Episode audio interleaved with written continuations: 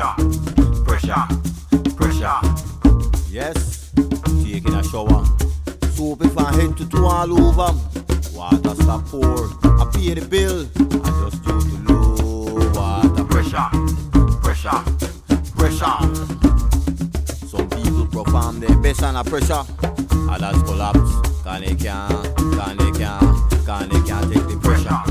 The pressure, the pressure. Здравствуйте все! Я Киномен, и я посмотрел весь сериал «Бешеные псы» от Amazon за авторством Криса Коула. Это американская версия одноименного сериала, который также сделал Крис Коул, только уже на британском телевидении на канале Sky 1. И там на протяжении четырех очень коротких сезонов рассказывалась все более безумная история о том, как четверо друзей приезжают на Майорку к своему пятому давнему другу, который живет шикарной жизнью, но вскоре оказывается, что за ней скрывается мрачная тайна и очень-очень быстро отпуск превращается в живой ад для наших героев, и в миг их жизнь меняется окончательно и бесповоротно. Кроме автора и главного сценариста Криса Коула, в американскую версию перекочевал и актер Бен Чаплин, который э, там как раз играл того самого пятого друга, который появлялся, спойлер, только в первой серии, а здесь он уже стал одним из э, той самой злосчастной четверки. А в адаптации сериала для американского зрителя Коулу помогал Шон Райан, создатель «Щита», а также исполнительный продюсер «Терьеров», «Отчаянных мер» и еще ряда как минимум интересных сериалов. И в новой версии место действия поменялось с Майорки на Белиз, а квартет главных героев, конечно же, вместо англичан стал американцами. И кроме вышеупомянутого Чаплина, их роли исполняют Стив Зан, Майкл Империоли и Романи Малко. А тем самым пятым другом оказался Билли Зейн, который, как известно, толковый парень, и его надо слушать. Завязка здесь практически идентична. Снова четверо друзей приезжают, э, теперь уже в Белиз, к своему старому товарищу, который э, досрочно ушел на пенсию и наслаждается своей э, расслабленной жизнью на райском острове, на гигантской вилле, где очаровательные пейзажи вокруг, где все такое красивое и мирное, и безмятежное, и вроде все замечательно. И все как бы ему завидуют, и у всех четырех между собой тоже не самые простые отношения.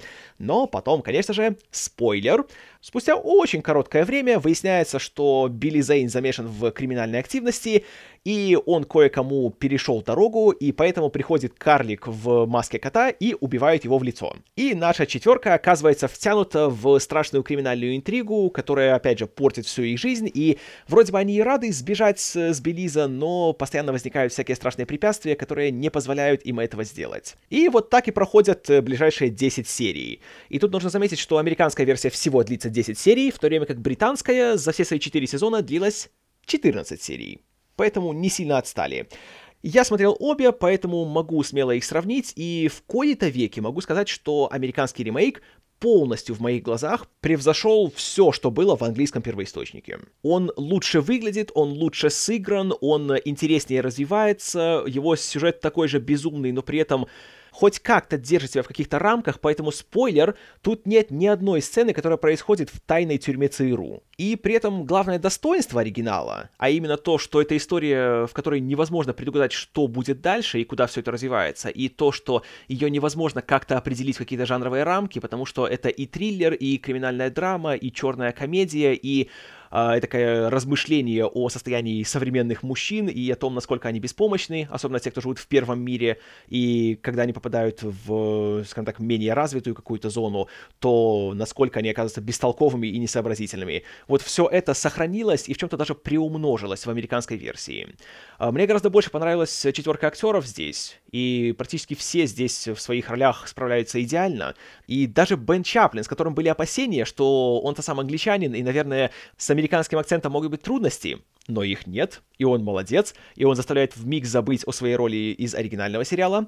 И Майкл Империоли, как всегда, прекрасен, и безумно приятно снова видеть его в главной роли, и в роли, которая не связана ни с мафией, ни с полицией. Поэтому это уже больше не Кристофа из Нью-Джерси, а это совершенно другой, гораздо более симпатичный и все так же душевно сыгранный персонаж. А Рома Немалко и Стив Зан, которые, признаюсь, раньше на меня какое-то особо положительного впечатления нигде не оказывали, здесь тоже умудряются не только быть хорошими комическими персонажами, но при этом они еще и играют интересных, по-своему сложных и многогранных персонажей, которые тоже проходят какое-никакое развитие. И интересно смотреть за тем, как некоторые из героев на протяжении сериала меняются в твоих глазах, и как те, кому с самого начала ты симпатизировал, в конце могут стать редкостными сволочами. А те, кому ты сразу немножко был прохладен, те у тебя вызывают, если не симпатию, то, по крайней мере, уважение. И кроме главных актеров, также очень хорош второй план, где, среди прочего, появляются такие знакомые лица, как Элисон Толман и Тед Левин. И, конечно, они предсказуемо прекрасны, но лично мне больше всего понравился Марк Павинелли в роли того самого карлика в маске кота. Он настолько хорош, что, ей-богу, хотелось о нем целый спин -офф.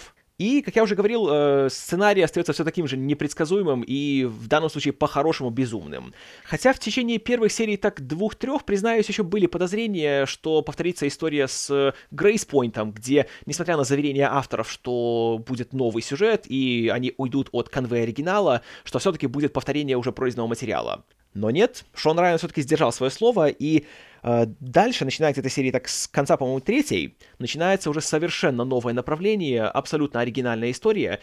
И опять повторюсь, мне она показалась гораздо интереснее, оригинальнее, и она не была такой э, вымученной, как это было в оригинале. Точнее, она вообще не была вымученной, и в этом ее большой плюс. Ну и лично для меня, наверное, самым интересным элементом сериала было именно то, о чем говорил Шон Райан в интервью после выпуска пилота. О том, что он хотел показать, что на сегодняшний день нет в этом мире более беспомощного, бестолкового существа, чем э, американский мужчина средних лет. И то, как наши герои раз за разом совершают одну ошибку за другой, и каждая оказывается глупее предыдущей, это просто великолепно. И если в любом другом сериале или фильме такие сцены заставляли бы хвататься за голову и только говорить «Бог мой, вы дебилы, как вы еще живы!», то здесь понимаешь, что как раз это является частью замысла. И когда в определенный момент под конец сезона их отчитывают за то, что они такие тупые и что они не умеют принимать рациональные решения, и им самим становится стыдно, то ей-богу, это просто прелестно. И к вопросу о прелестном, э, события происходят в Белизе, но сам сериал снимался в Пуэрто-Рико. И, наверное, жители Белиза его посмотрят и будут плеваться, говоря, что да нет, у нас все не так, вы что, ну где вы такую натуру нашли и все остальное. Но даже с учетом этого, он выглядит просто ослепительно такая природа, здесь такие пейзажи, такие люди, вот эти вот эти лица, эти помещения, это... Здесь у всего такой какой-то непередаваемый колорит, такая просто вот атмосфера, в которую погружаешься, и даже когда сюжет начинает тебя немножко напрягать, и тебе уже становится все равно, кто там с кем связан, кто чей начальник и кто убил кого, то ты просто наслаждаешься самим местом, где все это происходит, и тем, как это все тебе показывают. Сериал снимался, насколько я знаю, полностью в 4К, и хотя я смотрел просто в обычном HD, но даже так картинка здесь просто ну, такая сочная, такая очаровательная, что так просто и хочется буквально поставить ее на паузу и распечатать. Поэтому для меня американские бешеные псы оказались успехом со всех сторон, даже несмотря на то, что сериал было решено закрыть после этих 10 серий. Э, правда, это решение произошло не от Amazon, а как раз от э, творческого коллектива.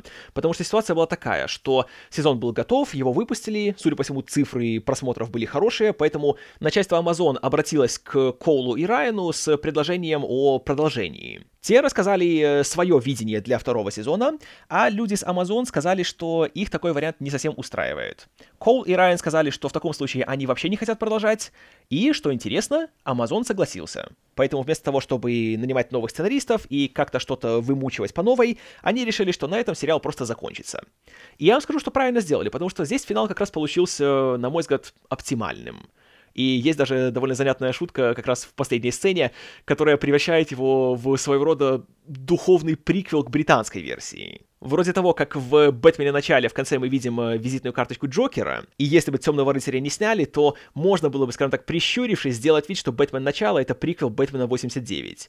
То вот примерно то же самое получается и здесь. И это отлично. И все 10 серий я смотрел с немалым удовольствием, а чем дальше, даже я бы сказал, что и с большим. И американскую версию «Бешеных псов» я рекомендую к просмотру. Спасибо за внимание. С вами был Киномен.